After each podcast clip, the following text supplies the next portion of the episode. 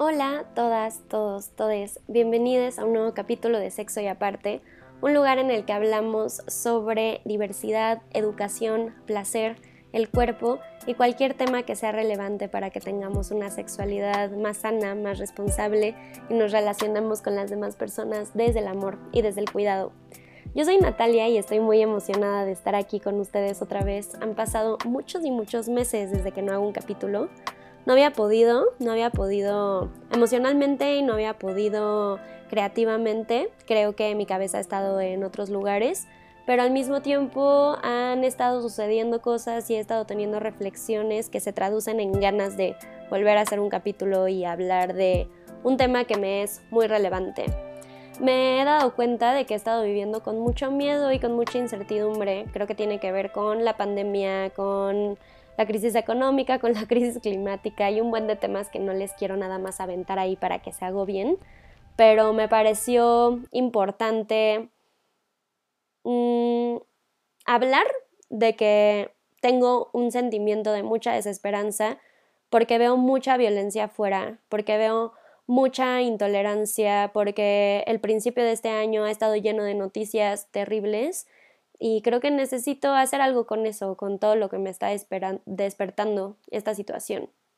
Y les quiero compartir algo que sucedió que me permitió poder abordar todas estas inquietudes y estos miedos que estaba sintiendo. Me encontré con un libro que cambió mi vida y que le dio un nuevo sentido al por qué me importan tanto los temas de justicia social, por qué hablo de sexualidad, y por qué es tan importante para mí que regresemos a valores, a principios y a comportamientos que tienen que ver más con la empatía y con la comprensión y con la necesidad de generar comunidades que sean tolerantes, respetuosas y lo suficientemente fuertes para hacerse cargo de los problemas que tengan. Creo que estamos viviendo un momento en donde hacernos responsables de la cantidad de privilegios que tenemos y al mismo tiempo manejar y poder hacerle frente a las violencias que otras personas pueden ejercer es sumamente importante porque se está visibilizando o hablando en el lenguaje propio de nuestra época de la cantidad de violencia que sufren las personas y cuáles son las raíces de esa violencia. Estamos desmantelando los distintos sistemas de opresión que se ejercen sobre cuerpos disidentes, que se ejercen sobre la neurodiversidad, que se ejercen sobre la diversidad funcional. Y creo que es porque hay un gran sentimiento y una gran necesidad de justicia. Pero en ese practicar la justicia y en ese encontrar las formas en las cuales vamos a hacernos cargo del daño que hemos hecho y señalar el daño que nos han hecho, hemos caído en dinámicas que yo considero que son no solamente violentas y deshumanizantes, sino que a largo plazo no generan la reparación del daño. Este libro se llama We Will Not Cancel Us. Es de una escritora que se llama Adrienne Mary Brown y habla, como dice el nombre, de la cultura de la cancelación y mm, poniéndole un nombre un poquito más técnico sobre la justicia restaurativa o transformadora que es todo lo contrario con la justicia punitiva y con los mecanismos que propone el Estado para reparar el daño que tienen que ver con exiliar a una persona de la comunidad a la que pertenece y encarcelarla, ¿no? Por ejemplo, la justicia restaurativa o transformadora tiene que ver con repensar las herramientas que tenemos de forma comunitaria para hacerle espacio tanto a la vivencia del sobreviviente como a la reparación del daño que hizo el victimario. Y creo que se ha vuelto muy complicado llegar a ese lugar, porque al menos eh, la información que a mí me ha llegado, al menos los círculos en los que yo me muevo, están llenos de digna rabia, están llenos de mucho odio y están llenos de mucho enojo que se sienten hacia estas situaciones, porque no hay absolutamente nadie que haya atendido de forma correcta esto. Tenemos al mismo tiempo un sistema de denuncias que es putrefacto, eh, no creemos en la policía, vemos a la policía en la Ciudad de México y en México en general, hablo de la Ciudad de México porque yo vivo aquí y nos da terror. No hay una persona que responda a la reparación de este daño. Y en este libro proponen todo otro sistema de justicia, todo otro sistema de reparación de daños que no tiene que ver con la deshumanización, que no tiene que ver con el señalamiento y el linchamiento social de quien hace daño. Algo que me inquietaba mucho de hacer este capítulo era no ser lo suficiente sensible ante las necesidades que tienen las personas que son sobrevivientes de violencia. Y me encuentro a veces, me di cuenta de que me encuentro a veces apenada por proponer un sistema de reparación que no proponga la misma violencia hacia la persona que violentó. ¿Por qué llega esta pena y por qué llega esta vergüenza? Pues porque yo fui socializada y todos fuimos socializados en una cultura que no procura a las demás personas. Todo lo contrario, sino es sumamente individualista y fue esta misma cultura que me hizo interiorizar la idea de que el castigo es igual a tener justicia. Y para darles como un ejemplo más real, sí, que todo el mundo ha vivido, esta Adrienne Brown habla de estos ejemplos, ¿no? ¿Cuántas de nosotras tuvimos la experiencia en la que se nos castigaba cuando hacíamos daño o rompíamos una regla? ¿Y cuál fue el castigo que obtuvimos? Posiblemente fue ser expulsadas del lugar en el que estábamos, o nos sacaron de la escuela, o nos prohibieron ir algunos días a las actividades en las que estábamos regularmente. Seguramente detectas alguna situación en tu vida en donde fuiste removida de tu comunidad por el daño ejercido, por tener una actitud que comunitariamente no es aceptada. Y eso es exactamente la justicia punitiva. Ahora, vamos a hablar un poquito más sobre por qué no funciona la justicia punitiva. Em, a lo largo del capítulo les voy a hablar sobre distintos términos que tienen que ver con toda esta teoría y toda esta forma de practicar la justicia. Y nada más les quiero compartir que en la investigación que hice para poder acomodar todo esto que estaba sintiendo a lo largo de este tema, una gran fuente de inspiración fueron las voces de personas que pertenecen al Bernard Center for Research on Women, en donde participan diversas personas que practican la justicia restaurativa y nos guían a un camino que se siente mucho más justo y que repara el daño a largo plazo, poniendo en el centro las necesidades que tienen los sobrevivientes sin tomar acciones comunitarias que son impulsadas por la digna rabia y el sentido de, injusticia que tienen.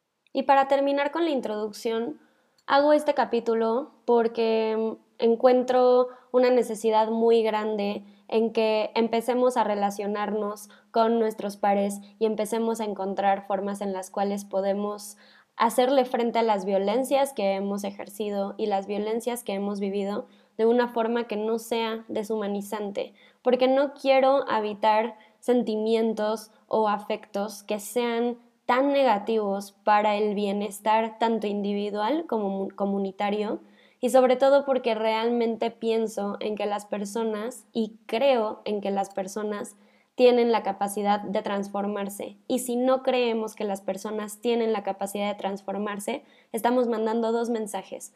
El primero es, nada de lo que puedas hacer va a reparar esto. Nada que tú hagas cuenta. Por lo tanto, te deshumanizo y te convierto en un objeto que no se mueve, que no se transforma, que no tiene agencia, ¿sí? Y la segunda es, si yo creo que las personas que hacen daño no pueden transformarse, estoy afirmando al mismo tiempo que yo no puedo transformarme, porque el daño lo podemos generar todos. Todos podemos en algún momento hacerle daño a una persona, ser violentas, generar conflicto. No significa que esté bien y que tengamos que justificarlo, significa que tenemos que ser lo suficientemente responsables, lo suficientemente conscientes y lo suficientemente realistas de que somos seres humanos y de que en pocas palabras la vamos a cagar. Entonces, sin banalizar y sin decir una violación, un asesinato es cagarla y es un daño que, ups, la gente hace, quiero plantear y tengo la necesidad de poner sobre la mesa algo que está pasando, que es que no nos estamos dando el permiso de escucharnos y sobre todo en la cultura de la cancelación no le estamos dando un espacio a las personas que sí se quieren aventar el tiro de ponerse y sentarse a hablar con la persona que hizo daño.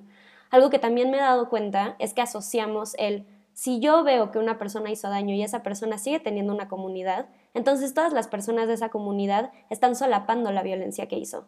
Y ese fue un pensamiento que yo creí durante mucho tiempo y tiene que ver mucho con pensamientos que se mueven. Voy a hablar de un movimiento social en el que yo estoy y participo activamente, que es el feminista, que es cancela a tu abuso, cancela a la persona que abusó. Y no va este mensaje dirigido a las sobrevivientes, a la persona que fue directamente víctima de esa violencia, sino a cómo comunitariamente las personas que estamos alrededor de ese conflicto actuamos y respondemos en forma y con la intención de reparar, ¿sí? Entonces, para mí se ha vuelto muy importante y muy significativo por distintas cosas que he vivido y en mi caminar feminista, que comprendamos que las personas que se acercan a quienes hacen daño no son siempre solapadores y no son siempre personas que estén justificando la violencia, sino que son personas que entienden cuál es el rol en su comunidad y están dispuestas a sentarse a hablar y a reparar o mínimamente generar herramientas y un plan estratégico para que esas conductas cambien y para que la persona que violenta pueda entender por qué lo que hizo fue señalado. Entonces, vamos a meternos ya a hablar un poquito de la justicia restaurativa transformadora, en qué consiste, Creo que mm, uno de los aspectos más importantes de la justicia restauradora es que va hasta la raíz del daño. Esto significa que pretende no quedarse en lo superficial, ¿no? O sea, lo superficial sería persona A violenta a persona B y persona A remienda el daño. Sino es entender qué fue lo que pasó, o sea, en qué contexto se mueve la persona A que hizo que dañara a la persona B. Y la justicia restaurativa aborda todas las condiciones en las que se encuentra la comunidad que permitieron que ciertas acciones fueran normalizadas, ¿sí? La justicia restaurativa lo que hace es invitar a las personas de la comunidad a reflexionar en cómo es que todos los que pertenecen a ella pudieron haber contribuido al daño. Cuando hablamos de violencia, cuando hablamos de daño, es importante que entendamos que la violencia no se expresa por primera vez en su forma más potencial.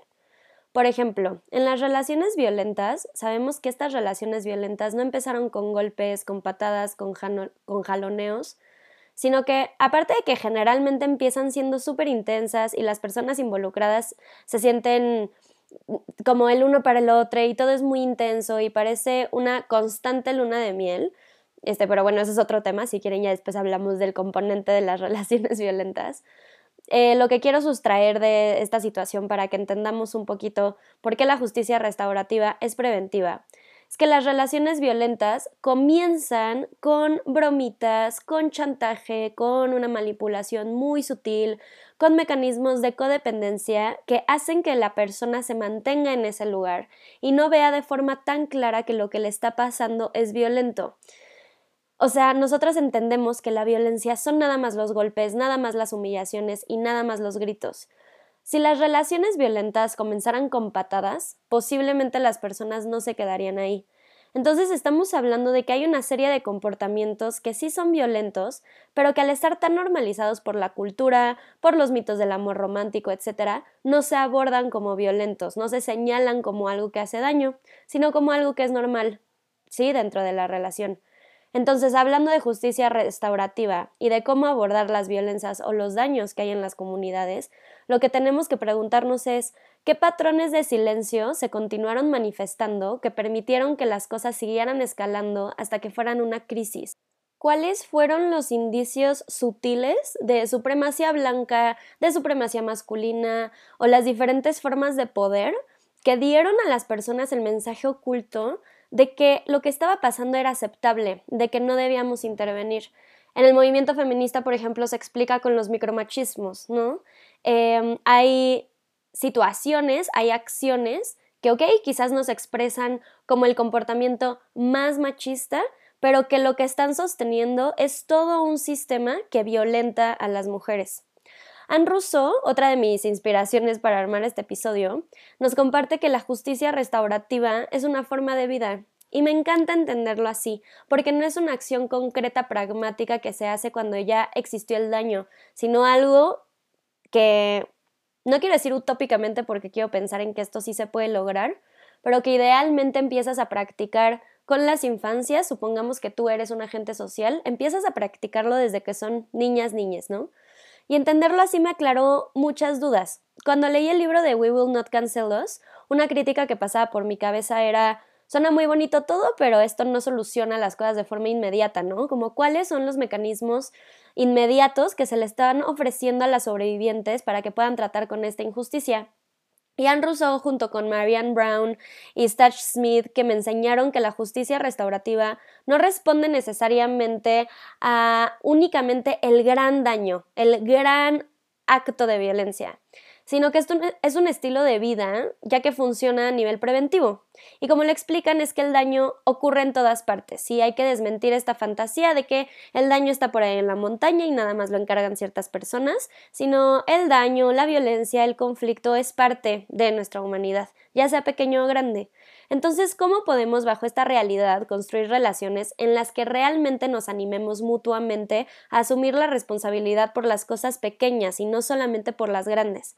La justicia restaurativa es preventiva en medida que previene los daños más atroces, ¿sí? los daños que van escalando en silencio. ¿Cómo volvemos a lo básico? Esa es una pregunta muy importante. ¿Cómo le enseñamos a las infancias y a las adolescencias habilidades básicas de comunicación? Cuando decimos hay que regresar a la, raíz, las preguntas que nos estamos haciendo son ¿cuáles son las herramientas que tenemos para pedir una disculpa? ¿No? ¿Cómo hago un verdadero acto de disculpa, de reparación? ¿Cómo le apuesto al conflicto generativo? Cómo hablamos sobre responsabilidad, apoyo mutuo, cómo sano con las personas que están en mi vida cotidiana. Y por eso es tan importante empezar a incorporar esto desde que somos chiquites. La justicia transformativa también tiene que ver con que hagamos las cosas de forma comunitaria para soportar la violencia que vivimos en el mundo. ¿Qué hacemos con las personas que están en nuestra comunidad para sobrevivir? ¿Cómo nos apoyamos? Antes de continuar, necesito hacer un statement, me parece muy importante. El que yo como mujer blanca pueda estar pensando en justicia restaurativa o transformadora es porque antes, incluso sin llamarse justicia restaurativa, hubo personas negras, queers, indígenas, o que viven con diversidad funcional o son neurodivergentes que han resistido a un sistema que está contribuido bajo una lógica de supremacía blanca, heterosexual, capitalista, capacitista, son ellos quienes piensan en formas de responder al daño que hay en su comunidad de otras formas que no sean con las herramientas que propone el Estado, porque el Estado no está pensado para ellas, ya que el marco es racista, es machista, es LGBTfóbico, etc. Entonces son estas personas a las que les debemos toda esta reflexión, son estas personas las que han tenido que respaldarse únicamente en su comunidad y resolver entre ellas, por medio de la rendición de cuentas y no la justicia punitiva, porque no hay un Estado que responda a sus necesidades, estos conflictos ¿sí? y estos daños. La práctica de justicia restaurativa suceden fuera del Estado. Creo que eso es algo que tenemos que entender. No puede convertirse en otra respuesta sistemática del mismo, porque este está sustentado por los valores que ya mencioné, machistas, clasistas, etc. Entonces solamente quería abordar eso porque me parece sumamente importante entender también de dónde vienen estos pensamientos para no replicarlos en espacios en los que sinceramente no van a ser fructíferos. Entonces, ya que abordamos esto, ¿cómo pensamos en una rendición de cuentas que desconecte la idea de castigo es igual a justicia? Pero vamos por pasos. A ver, ¿qué es la rendición de cuentas? Si leemos, es que es la traducción de accountability. Entonces, cuando mm, estás leyendo textos en inglés y dicen holding people accountable, lo que se refieren es hacer a las personas responsables de sus acciones y el daño que pueden generar, ¿sí? Entonces, ¿cómo hacemos a las personas responsables de ese, de ese daño? ¿A qué nos referimos cuando decimos, bueno, que rindas cuentas? Tiene que ver con disculparnos, tiene que ver con enmendar, tiene que ver con cambiar el comportamiento, creo que esto es lo más importante, con realmente comprometerte a que haya un cambio en el comportamiento para que ese daño no vuelva a ocurrir. Tiene que ver con sentarte con el daño que has hecho y ver cuáles son los factores a tu alrededor que te llevaron a comportarte de esa forma Creo fielmente que en medida que la otra persona tiene un espacio para pensar en todo esto, para sanar, nosotros también estamos sanando. La supremacía, el capitalismo, el patriarcado nos dividen y han hecho sumamente difícil que entendamos lo que es realmente estar en una comunidad tenemos que empezar a cuidarnos entre nosotros, tenemos que tener incorporada la idea de que tenemos responsabilidades les unes con les otros. Tenemos que tener claro cuáles son nuestros valores y una práctica que nos invita a reflexionar sobre si nuestros valores están realmente alineados a las acciones que tomamos. La rendición de cuentas también tiene que ver con preguntarme y pensar críticamente en cómo voy a hacer para no repetir la acción. Y pienso en lo difícil que es hacer esto cuando existen cosas como, por ejemplo, el pacto patriarcal. Me acuerdo el 8M, el 2020, justo antes de que empezara la pandemia, la respuesta de los hombres y las mujeres ante, el sistema de denuncias de tendedero que nace como una necesidad que tenemos las mujeres de que alguien nos escuche, de que alguien nos crea, de que alguien realmente pueda hacerle frente a las violencias que hemos vivido.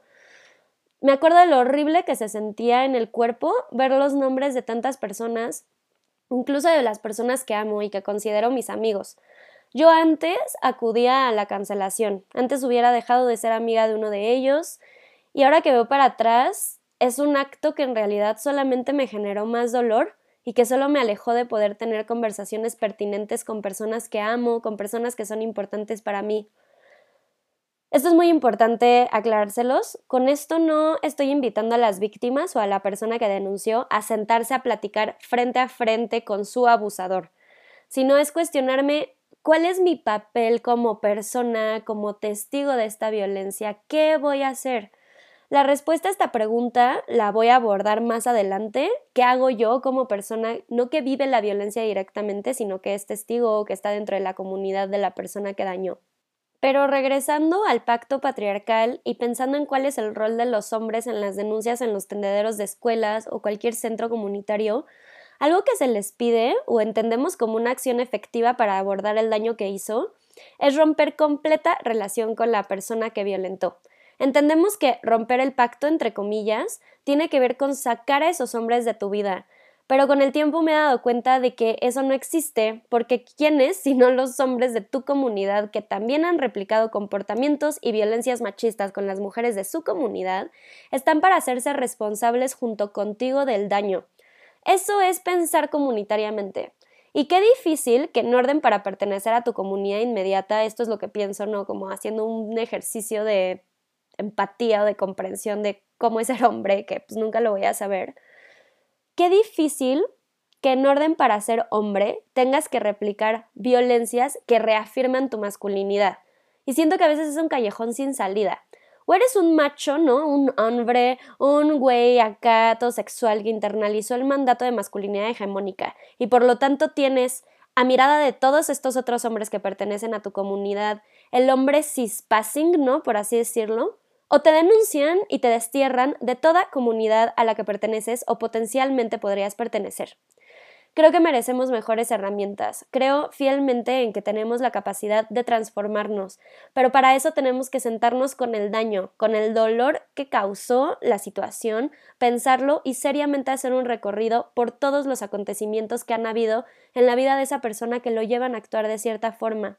Y eso no vamos a lograrlo nunca desterrando a quienes hacen daño, quitándoles la posibilidad completa de tener una comunidad en la cual puedan procesar lo sucedido no es solapar, es enmendar de, enmendar de forma correcta para que a largo plazo generemos comunidades que puedan tolerar el conflicto y resolverlo. Entonces, esta es una pregunta para los hombres que me escuchan. Pregúntense seriamente a qué comunidades quieren pertenecer. O más profundo aún, ¿cómo quiero que sean las comunidades a las que pertenezco? Y cómo quiero reaccionar ante la violencia que hacen los otros hombres que forman parte de mi comunidad, cuál es mi responsabilidad con ellos. Vamos a hablar ahora un poquito más sobre las emociones y los sentimientos o los afectos que pueden generar estas situaciones, ¿sí? Stash Smith y Leah Roth, también mujeres a las que admiro muchísimo, son educadoras emocionales abolicionistas y practicantes de la justicia transformadora, ellas hablan de la vergüenza y de la culpa como afectos que interfieren en una rendición de cuentas efectiva. Entonces vamos a hablar un poquito de las emociones, ¿no? Las emociones básicas están para protegernos. Eso significa que tienen la función de mantenernos vives. y todas estas emociones básicas generan una reacción fisiológica. Como las expresamos y lo que significan están atravesadas por la cultura. ¿Sí? Lo que significa estar feliz, lo que significa estar triste. Entonces no siempre vamos a expresar las emociones de la misma forma o van a significar lo mismo para todos. Pero antes de la capa cultural, lo que pasa cuando salen, antes de eso, hay un primer nivel y es el nivel fisiológico. sea, las emociones hacen que sintamos algo en el cuerpo y hay emociones que son agradables o desagradables. Recuerden, ya les he dicho esto en los capítulos, pero a los psicólogos no nos gusta hablar de emociones positivas o negativas, porque no es que sean buenas o malas, sino que dependiendo de su función hacen que sintamos cosas en el cuerpo para que haya una acción que nos proteja o que nos acerque. Entonces, la felicidad, por ejemplo, hace que nos reunamos con las personas, que nos acerquemos, que, generemos comunidad, mientras que el enojo hace que pongamos límites y nos alejemos. El asco igual se siente como algo desagradable y entonces tu cerebro te dice como, hey, no te comas eso, puede estar podrido. Entonces, así es como las emociones ayudan a que no nos muramos, ¿no? Básicamente. Y las emociones básicas devienen en afectos y sentimientos. Entonces estas mujeres nos hablan de que la vergüenza como un afecto en realidad señalar con vergüenza o señalar con culpa lo que hace es entorpecer la rendición de cuentas, ya que es una fuerza que paraliza, que hace que las personas se alejen del hecho, se cohiben, ¿sí? Se retraen. Entonces, avergonzamos a una persona o la culpamos, se da una respuesta fisiológica que hace que literalmente sea imposible para la persona sentarse o pensar o acercarse a las situaciones para poder reparar el daño, porque el sentirse de forma desagradable hace que nos retiremos de la situación. Entonces la vergüenza lo que va a hacer es que las personas no se sienten a darse cuenta o no se sienten a verdaderamente tocar, a sentir el daño que han hecho y piensan en una forma constructiva para reparar el daño. Las personas no van a hacerse responsables a través de estos afectos, ya que no estarás generando una responsabilidad que sea auténtica. En el momento en la que las personas actúan por vergüenza o actúan por culpa, lo que van a hacer es dar una respuesta o una disculpa performativa, que tiene como único objetivo deslindarse y hacer parecer como que entiendes lo que has hecho, pero en realidad no tanto, porque no hubo una reflexión profunda de lo que pasó.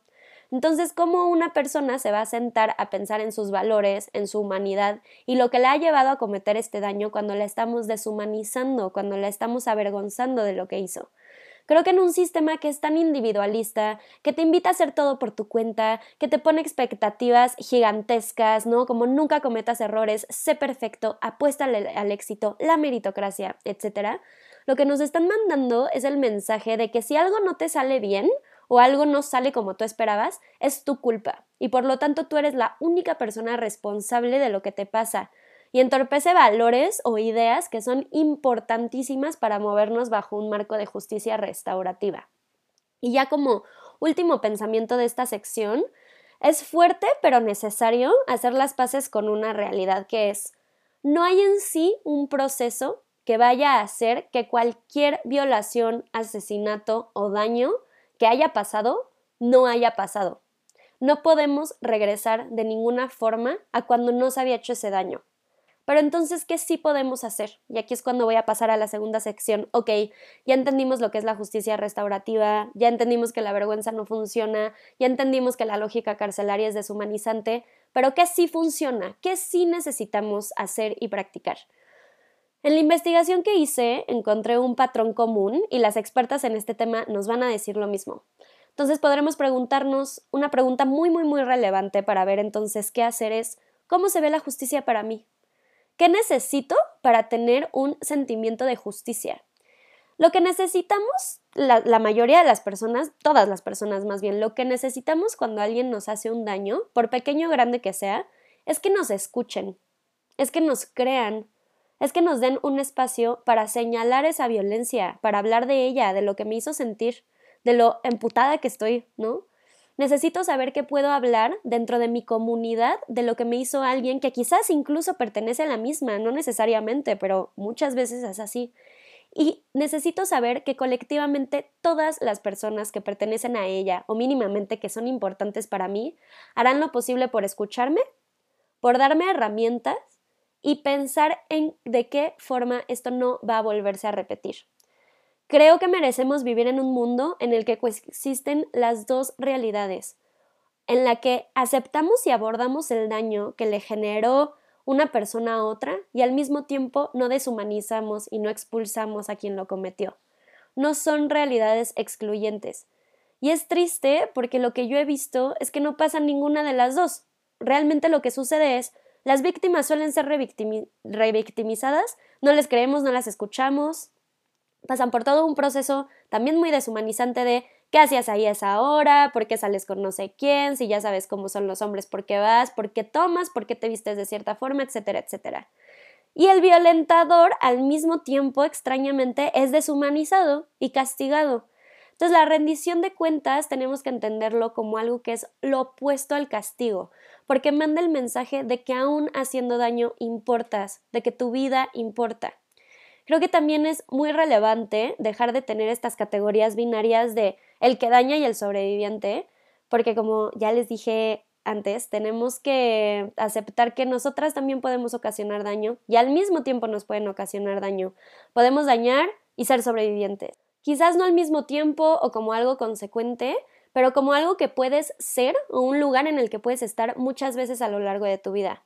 Mariam Cava dice que nadie entra a una situación violenta por primera vez provocándola, sino viviéndola, haciendo espacio a una reflexión importantísima, que es quienes violentan seguramente sufrieron violencia antes. Eso es lo que conocen, es también lo que les han hecho. Ahora, cuando hablamos de justicia transformadora, tenemos que pensar que las bases de esta justicia y las herramientas están centradas en las necesidades del sobreviviente. Tiene que ver con preguntarles, como ya les dije antes, qué es lo que necesitan. Priya Rey, que también la admiro, aquí pura persona chida. Nos habla de un método dentro de la búsqueda de necesidades cuando estás acompañando a las víctimas que consiste en involucrarte de forma curiosa en su demanda. Y esta curiosidad tiene que ver con preguntarte por qué es que eso lo que necesitas, ¿sí? Si la respuesta a la pregunta ¿qué necesitas? es necesito que lo despidan, que se vaya de la ciudad, sin ánimos de contradecir o cuestionar de forma negativa, es invitarla a cuestionarse por qué esa solución la haría sentir mejor. ¿Por qué necesitas esto? ¿Te haría sentir más cómoda? ¿Te da miedo que si sigue en el trabajo te pueda volver a hacer lo que te hizo? ¿Es difícil para ti compartir espacios con esta persona? Entonces tiene que ver con preguntarnos cuáles son las raíces, otra vez, las raíces de las necesidades que tienen como sobrevivientes. Se ha visto también a lo largo de los años que cuando se encarcela o se exilia o en países en donde se practica la pena de muerte, cuando ésta se aplica, las sobrevivientes a largo plazo no tienen un sentimiento de justicia, Puede ser una solución inmediata a la rabia que genera el daño que se les hizo y una respuesta inmediata a las necesidades de venganza, que también son completamente normales. Sentir venganza, querer hacer daño, em, reaccionar de forma, vaya la redundancia, reaccionaria, es muy normal también, ¿no? En las reacciones que tenemos como seres humanos pero se ha visto que no es algo que solucione a largo plazo nada y que en realidad las personas no se sienten Em, como con este sentimiento de resolución, ¿sí? De, de, de la situación en la que se vieron inmersas. ¿Y por qué pasa esto? Bueno, reaccionamos de esta forma porque sí estamos acostumbrados a solucionar la violencia con más violencia. Y les voy a decir algo que puede ser muy, muy, muy controversial, pero muchas veces el sobreviviente no va a tener la última palabra sobre cómo se desenvuelve la situación, porque como el victimario, ella también vive en una comunidad y debemos de alejarnos de estos valores individualistas en donde no pensamos en colectivo, sino que actuamos de forma reaccionaria ante lo que necesita la persona violentada porque respondemos más a la culpa o a la vergüenza o al miedo de que se nos asocie con la violencia que se le cometió. Entonces tenemos que pensar en formas que no sean condescendientes ni, ni paternalistas con la víctima y fijar un límite muy claro que es no vamos a ocasionar más daño, no vamos a hacer intencionalmente más daño para que tengamos un sentimiento de justicia. Creo que como comunidad necesitamos poder sostener esta complejidad y más profundo aún, y esto a mí me parece precioso si lo pensamos, cuando dejamos de pensar que la víctima tiene la última palabra, estamos dando espacio a una verdad sumamente sanadora, que es que la responsabilidad de lo que le sucedió no debería de recaer por completo en ella. La víctima debería de estar sostenida por una comunidad que pueda hacerse cargo junto con ella de lo que pasó. No debería de ser el sobreviviente quien se haga cargo de forma total de cómo va a desencadenarse esta situación. Es un proceso en el que más bien deberíamos de estar todos impulsando que hayan herramientas específicas para trabajar con esto, ¿sí? Deberíamos de estar todos comprometidos con que esto no vuelva a suceder y ver cuál fue nuestro papel en esto. A mí algo que me costó mucho trabajo entender fue que no darle completo poder a las víctimas o sobrevivientes sobre, sobre lo que les pasó y cuestionarme si las formas que tenemos de solucionar el daño causado eran justas o no, no era solapar la violencia y no era lo mismo a decir esas no son las formas, ¿sí? Creo que tenemos mucho miedo y qué bien, o sea, a ver si me explico, creo que está muy bien que nos cuestionemos la forma en la cual nos acercamos a las víctimas tomando en cuenta que hemos interiorizado formas bien revictimizantes, pero creo que es súper, súper, súper importante también cuestionarnos cómo es que estamos solucionando el daño y que el cuestionarnos eso no es solapar y no es quitar la agencia a las personas y no es decir, esas no son las formas. Creo que podemos generar espacios para las personas que hacen daño y también dar espacio para que las personas dañadas expresen lo que necesiten y están sintiendo. Y también me parece sumamente valioso comprender que no todas las personas vamos a tener el mismo rol o las mismas obligaciones de reparar lo que pasó, porque el papel que tenemos en la vida de la persona que está en nuestra comunidad son distintas, ¿sí? No tenemos la misma obligación, no cumplimos con la misma función social en su vida. Y es comprender que no puedo satisfacer todas las necesidades y entender cuál es mi rol como amigo, como familia, como pareja, como compañera de trabajo o de la escuela para ver entonces qué me toca a mí solucionar, a quién voy yo a atender. Y a Mix, no sé si ya les pasó a lo largo de este capítulo, pero a mí es algo que me cuesta mucho trabajo imaginar, aunque sé que es lo que quiero y lo que necesitamos como sociedad, pensar en la justicia restaurativa. A veces me inunda la desesperanza porque pienso en el sistema penal mexicano, en cómo las personas entran a un sistema que es sumamente violento, deshumanizante, punitivo, lleno de violencia. Y pienso como, sí, pero ¿cómo empiezo? ¿Dónde empiezo? ¿Con quién me siento a hablar? ¿Dónde están mis espacios? Y luego doy dos pasos para atrás y pienso de forma realista con quienes yo comparto espacios, no qué es lo que está pasando en las cárceles y qué es lo que está pasando en otros contextos en los que yo no participo activamente, sino pensar en, bueno, quiénes son las personas que yo conozco, quiénes de las personas que yo conozco han cometido un daño o han sido víctimas. Creo que cuando estamos hablando de justicia transformadora pensamos inmediatamente en violadores o asesinos seriales o trata de personas y les voy a decir desde ahora que realmente no sé cómo se van a solucionar esos conflictos o si en algún momento van a dejar de existir. Pero sí convivo con mujeres que han sufrido abuso sexual, sí convivo con hombres que han internalizado el mandato de masculinidad hegemónica, Sí he tenido amigas que están en relaciones violentas con compañeros de nuestra misma generación, sí he denunciado, sí he participado en dinámicas de linchamiento social en redes, y les digo desde ahorita que ninguna de esas acciones me ha hecho sentir más segura o más satisfecha. Quiero participar en comunidades que no repliquen la violencia, la misma violencia que se está denunciando dentro de ella. Quiero poder abordar de forma no solamente justa, sino humana y, nutritiva los conflictos en los que me encuentro, porque no hay forma de evadirlos, no hay forma de que no haya conflicto. Y quiero dejarme de sentir chiquita ante la violencia, porque sé que tenemos el poder de transformar con nuestras palabras la realidad y sé que suena muy cursi, pero es muy relevante tener esta conversación en un mundo en el que los discursos de odio se transforman en asesinatos. Entonces, las palabras amorosas, las palabras de compasión, las palabras de empatía también pueden transformarse y pueden expresarse en acciones que nos hagan llevarnos de manera mucho más humana entre nosotros. Quiero realmente poco a poco empezar a transformar o actuar de una forma mucho más eficiente en las comunidades en las que yo participo para que haya más amor, para que haya mucha más paciencia y quizás comenzar a utilizar otras herramientas y empezar a construir otro lenguaje. Creo que hasta aquí llego. Les quería compartir todo lo que había estado pensando con respecto a este tema y que creo que es algo muy relevante que tenemos que empezar a practicar. Me encantaría que me contaran qué piensan, si tienen críticas constructivas, cuáles dudas les quedan. Yo sigo teniendo muchas dudas. Pero, pues nada, Mix. Eso, muchísimas gracias por siempre llegar hasta aquí. Espero este capítulo siempre pensamientos necesarios para ver de qué forma nos relacionamos de forma más amorosa. Siento que lo necesitamos, siento que lo merecemos pues nada, les mando un besito, un saludo, les abrazo a la distancia y cualquier cosa ya saben que pueden buscarme en sexo y aparte. Gracias por escuchar y nos repensamos en el siguiente episodio.